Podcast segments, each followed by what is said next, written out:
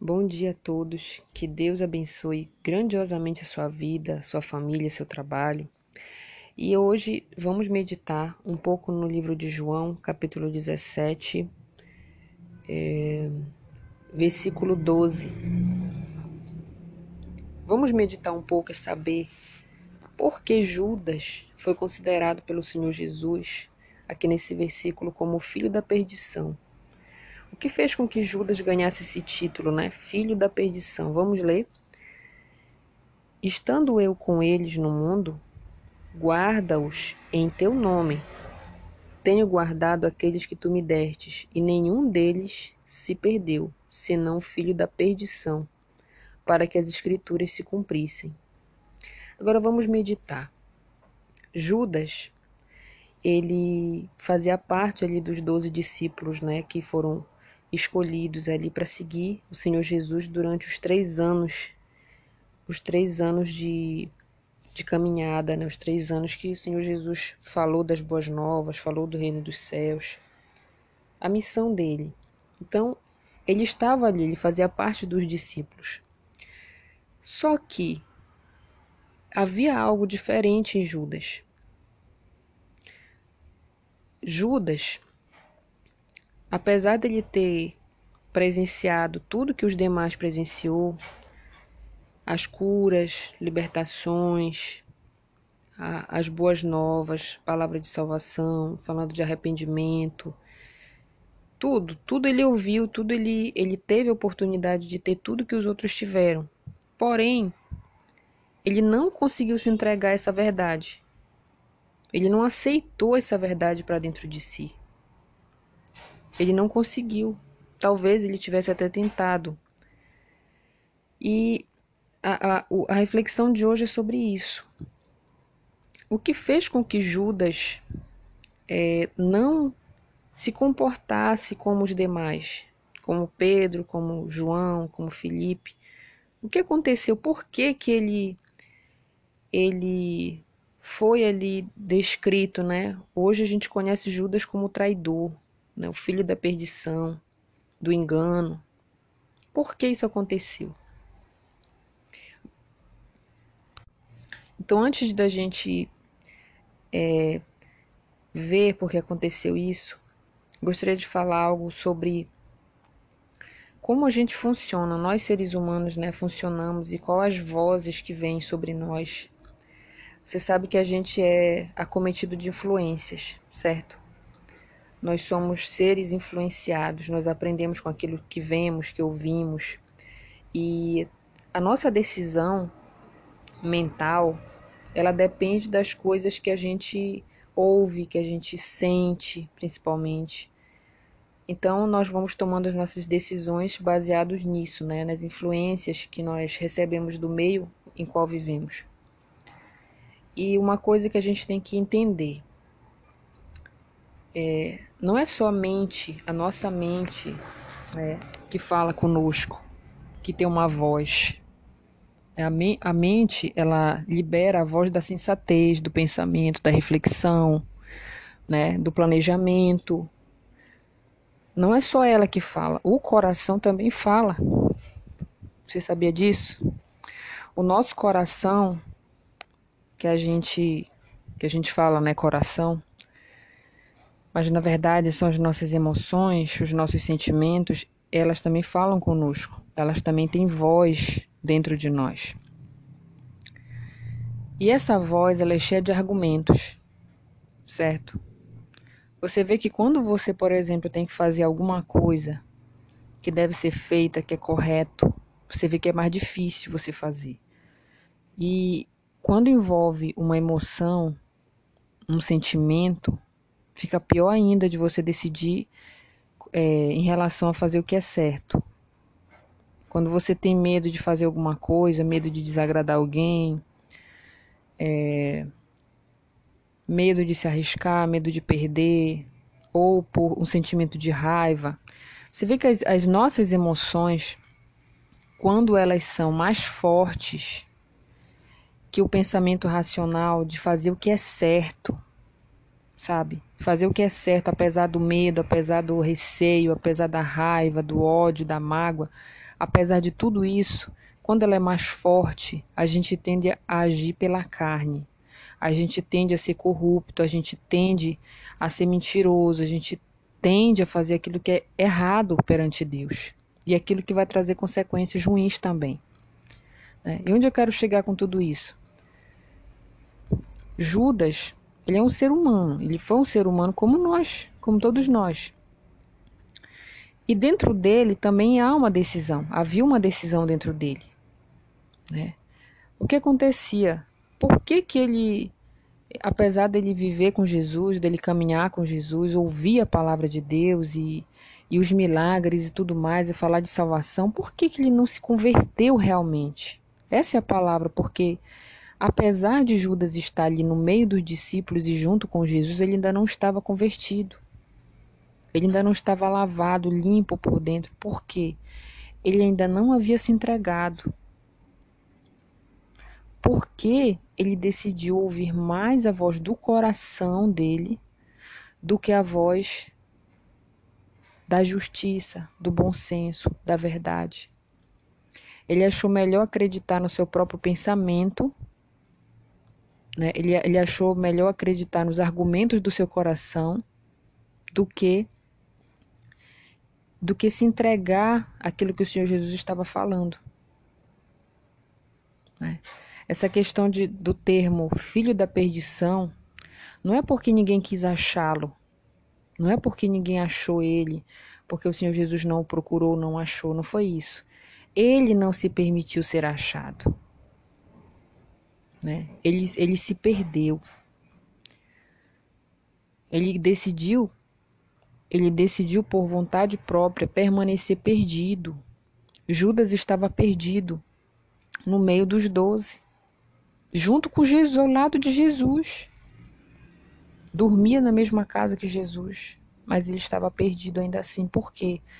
Porque não é não é o corpo físico que diz que a gente está perto de Deus, não é, é, como a gente fala hoje, não é estar tá dentro da igreja, né? Ah, estou dentro da igreja, tá tudo bem, eu sou de Deus. Não é isso.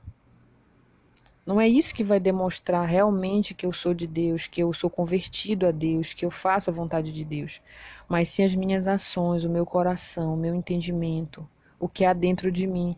Judas, ele mantinha a corrupção dentro de si. Ele era um homem avarento, malicioso, ganancioso. Ele não quis abandonar isso. Ele não quis deixar isso, a corrupção do próprio coração, em função de fazer a vontade de Deus. Ele queria fazer aquilo que ele tinha vontade de fazer. Por que muitos se perdem hoje dentro da própria igreja? ou no mundo, né? Não ouvem a palavra de Deus, não ouvem nada, não ouvem conselho, porque eles querem permanecer perdidos, eles querem seguir a voz do coração, a voz da corrupção, a voz da malícia. E esse pensamento, esses argumentos que o coração põe para gente é, é totalmente errado. Eles só levam a gente a perder, a sofrer. Só que naquele momento ali, a pessoa não pensa nisso, né? A emoção, a emoção, ela é imediatista. Ela é do momento, sabe? A emoção, ela faz você fazer coisas no momento sem você pensar. Sem você é, ter aquela visão ali do que vai acontecer se você fizer aquilo. E tudo aquilo que a gente faz tem, uma, tem um, um efeito. Tudo, tudo, tudo que você faz, tudo que nós fazemos tem um efeito, vai ter uma resposta, vai ter uma consequência. Aí o coração diz assim pra gente: não, faz isso aqui que depois não te preocupa com isso e depois a gente resolve. Né? Aí ele vai deixar a tua cabeça, ele, ele faz, ele fala coisas para você fazer pela emoção e depois você vai ter que bater cabeça, vai ter que pensar numa saída, né, para sair daquele problema ali que você se envolveu porque você foi dar ouvidos ao coração né? Então, e outra coisa muito importante, o diabo, ele conversa com nossas emoções, ele não vai conversar com a nossa mente. A nossa mente, ela é racional, ela foi feita para re, refletir, para pensar, para meditar, para entender, para compreender. O coração não, ele não pensa. E o diabo, ele se associa ao nosso coração, ao nosso, ao nosso lado emocional, às nossas emoções, para fazer a gente pecar contra Deus, para fazer a gente ficar perdido. É isso que ele quer. E quem vence? Aquele é quem nós mais ouvimos. Porque o lado emocional do homem sempre vai ser o lado mais fraco. Sempre vai ser o lado mais fraco. Quando a gente é muito emocional, a gente é muito material. Muito material. A gente quer sentir, a gente quer pegar, a gente quer, sabe, ter uma experiência ali física com aquilo. A gente quer pegar, quer comer, quer provar, né? É, dos prazeres, né, do mundo que o mundo oferece algo muito imediatista. Né? Mas quando é, a gente se entrega a Deus e decide desenvolver o nosso lado espiritual, nós começamos a perceber que tem coisas que a gente pode estar fazendo que não faz bem para a gente. Aí a gente começa a agir mais pelo, pelo racional, começa a decidir em prol do, do bem-estar, em prol daquilo que vai fazer bem, aquilo que não vai trazer danos, aquilo que vai fazer a gente crescer, evoluir. Né? O mal, o diabo, ele se associa ao nosso emocional para fazer a gente pecar, para fazer a gente continuar ali perdido, né, no engano, perder a nossa vida, perder a nossa salvação. Porque tudo que se refere ao nosso emocional é muito atrativo para a gente. Né? Eva, ela foi pega pelo, pelo, pela emoção, pela curiosidade, né? pela emoção, pelo desejo, pela cobiça daquele fruto. Ela queria comer aquilo, né? E o que, que o diabo fez? Se associou a isso, esse ponto fraco dela. Né? A curiosidade. Né? Olha, por que que, abrindo um paralelo para falar aqui sobre os jovens, né? Por que que os jovens são muito influenciados. Porque o jovem, ele é, ele é muito curioso. Ele quer provar de sensações e de emoções. Ele não pensa. Ele ainda não tem o, racional dele amadurecido. Ele ainda não tem. Né? Ele ainda não passou por aquelas experiências ruins que o adulto já passou, né? que faz com que ele, ele pense agora duas vezes antes de cometer o mesmo erro. Ele não tem isso, ele é marinheiro de primeira viagem, então ele quer sentir, o jovem ele quer sentir, ele quer ter aquela experiência ali maravilhosa, ele, ele é muito enganado pelo que ele vê, ele é muito iludido, ele é muito emocional. E o diabo aproveita isso, aproveita para lançar sobre os jovens as setas do engano, promessas, olha, você vai ter aquilo, você vai ter aquilo outro, você vai sentir isso, vai ser maravilhoso, vai ser bom, sem o jovem pensar. Né? Então o diabo ele faz isso, ele se associa ao nosso emocional para nos trazer problemas. E foi o que aconteceu com Judas. Judas ele resolveu o quê? Não abrir mão do seu próprio pensamento, continuar na corrupção do coração nele, da ganância, da avareza, da malícia, em vez dele abandonar tudo isso e seguir a voz da justiça, da verdade, que era a voz do Senhor Jesus. Infelizmente, tem pessoas, são aqueles que não vão ser salvos, que rejeitam isso, como Judas rejeitou.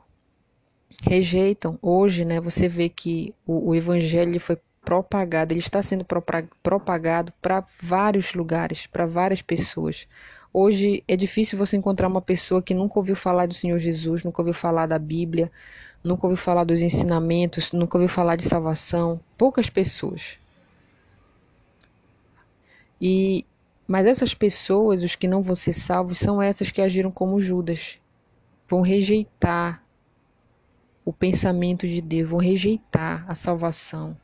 Vão preferir viver naquela, na vida onde o que manda é a sua emoção, é o seu próprio pensamento, sabe? É, é aquilo que o coração manda, a pessoa quer fazer. É como um animal, né? O coração, nossa emoção, como um animal irracional. Não pensa. só quer fazer, não pensa nem um pouquinho.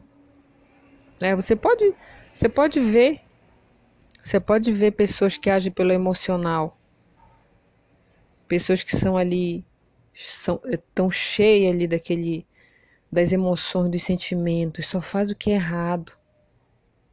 Aí depois tem que pagar, né? Tem que pagar, tem que sofrer as consequências dos seus atos. É, tem gente que não tem nem tempo de se arrepender, porque a, é, é tão grande, né? O pecado é tão grande, a pessoa é tão inclinada a fazer o mal, a, a fazer aquilo que quer, que deseja, que o diabo vem e arremata a alma dela e não dá nem tempo dela pedir perdão a, Jesus, se arrepender para poder ser salvo. Tem gente que não tem tempo. Tem gente que ainda tem tempo de se arrepender, sabe? Mas tem gente que não tem. E Judas, ele teve a oportunidade dele como todos os demais discípulos, mas ele rejeitou. Ele quis continuar. Ele quis continuar ali. Engraçado que é, ele, envolvido ali com todos os discípulos, com o Senhor Jesus, ele poderia ter mudado, porque a força era maior. Não é verdade? Olha, a, a boa influência em cima dele era maior do que a má influência, já que ele andava com os discípulos de Jesus. Mas mesmo assim, sabe, com o coração duro, ele se manteve como filho da perdição. Como filho da perdição. Ele não queria ser achado. Não queria. É uma decisão. É uma decisão. O Senhor Jesus ele não vai impor a salvação para ninguém. Ele não impõe a verdade a ninguém. Ele oferece a salvação, ele oferece a verdade.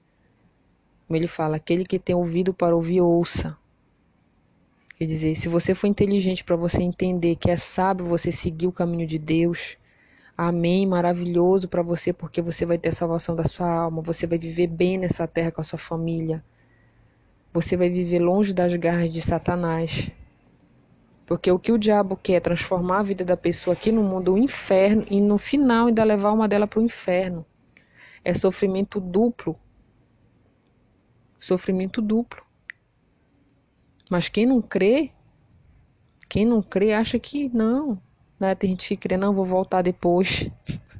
Não vou para o inferno, não. Então, ah, não existe inferno. É a crença da pessoa. Que, que a gente pode fazer, né? É a fé de cada um. Mas Deus está alertando, Deus está avisando, Deus está falando. É, e como aconteceu no final, o final da, da rebeldia de Judas, da, da dureza do coração dele, de não não deixar com que Deus entrasse no coração dele, na vida dele, no interior dele, ele ele chegou no ápice, no ápice do pecado dele, que foi a traição. E o que é pior, o diabo ele estava na, na mente dele falando para ele trair Jesus, falando que vale a pena, que aquelas 30 moedas de prata valiam mais do que o Senhor Jesus. E ele sucumbiu a este engano, traiu o Senhor Jesus. E sabe o que acontece depois, gente? O diabo ele te incita a fazer o que é errado, a pecar, no caso incitou Judas a pecar contra Jesus, a trair Jesus, o filho de Deus, aquele que veio trazer salvação para a alma dele, fez ele trair e depois que ele cometeu o pecado, parece assim que ele, ele saiu da mente de Judas para fazer ele ver o que foi que ele fez. Para quê? Para que Judas sentisse um pesar, um remorso tão grande. Ele não se arrependeu, ele teve um remorso e culpa. Ele sentiu muito, muito, muito culpado. E a culpa foi tão grande que ele se matou se enforcou. Então é isso que o diabo faz. O diabo faz você pecar contra Deus. Ele tá ali na tua cabeça, vai deixar a pessoa é, dopada de sentimento, de emoção para fazer aquilo que é errado. Depois que ela fizer, ele vai sair da sua mente para que você possa ver o que você fez. Aí não vai ter mais jeito. Você já errou, você já pecou, você já perdeu uma coisa preciosa na sua vida e aquela culpa ali vai te consumindo. Tem gente que ainda sai, tá, consegue se libertar dessa culpa, ainda se perdoa, mas tem gente que não se perdoa. Tem gente que carrega essa culpa pro resto da vida. Tem gente que não consegue levantar depois disso, depois de uma queda. É, só mesmo a pessoa se entregando a Jesus, Deus remove essa culpa, Deus remove aquilo que a pessoa fez. Né? A lembrança fica, obviamente, né? Foi algo que você fez, você não vai mudar. Mas Deus ele restaura o interior da pessoa, aquela culpa ele vai embora, a pessoa ela, ela fica consciente, poxa, eu errei, eu realmente fiz, eu admito que eu fiz errado, mas eu decido fazer diferente agora. Eu decido fazer meu futuro diferente. E isso é o verdadeiro arrependimento. Mas o que aconteceu com Judas não foi isso. Ele, ele sentiu remorso, uma culpa muito grande e ele e ele não aguentou e se matou. Diferente do que aconteceu com Pedro, né? Pedro também errou com Jesus. Pedro negou Jesus três vezes. Só que Pedro se arrependeu. Ele não sentiu remorso, ele se arrependeu e voltou a fazer aquilo que Cristo pediu para ele, que era conduzir, né? Pedro foi o condutor da igreja de Cristo. Né? Então, olha a atitude diferente, né? Aquele que sente um pesar, apenas um remorso por aquilo que fez e se matou, e outro que cometeu um erro, mas se arrependeu, né? Claro, a pessoa se sentiu triste, poxa, neguei o Senhor Jesus, né? Como Pedro falou, neguei ele três vezes e tal, mas me arrependi e Deus restaurou Pedro restaurou, levantou ele, porque ele se arrependeu. A misericórdia de Deus recai sobre todo aquele que se arrepende de fato e de verdade, não é remorso. Remorso não muda o interior de ninguém, culpa não, não muda o interior de ninguém. O que muda é uma atitude consciente de arrependimento e mudança de comportamento. É você não fazer mais aquilo que você fez. Porque se você fez sentir um pesar, um remorso, mas faz de novo, isso demonstra que não houve arrependimento. E não tem como Jesus vir restaurar essa pessoa. Ela vai continuar no erro. Então, é isso que aconteceu. Muito boa essa palavra, maravilhosa. Espero que vocês meditem um pouco mais nela.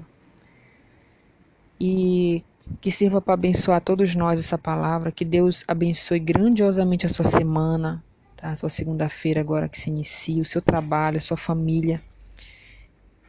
Que Deus te guarde em todos os teus caminhos, que o Espírito Santo esteja com você 24 horas do dia para você interpretar as vozes que você ouve. Qual é a voz do coração, qual é a voz do diabo, qual é a voz de Deus e qual a minha decisão, né? Então você tem que estar tá fortalecido, você tem que desenvolver o seu, o seu lado espiritual, a sua mente, para você agir mais racionalmente, mais conforme a justiça e a verdade, como o Senhor Jesus quer que a gente faça. Né? A gente, para a gente não sucumbir à voz do engano, que é a voz do coração, que é associada à voz do diabo, que faz a gente perder, faz a gente pecar contra Deus, né? Mas que a gente se fortaleça e uma das coisas que fortalece a gente é ler a palavra de Deus, é orar, fazer jejum, conversar com Deus, falar para Ele sobre os nossos problemas, o que está acontecendo, né? nos fortalecer nele. Isso é desenvolver a mente, isso é desenvolver o lado espiritual. Amém? Que Deus abençoe cada um de vocês.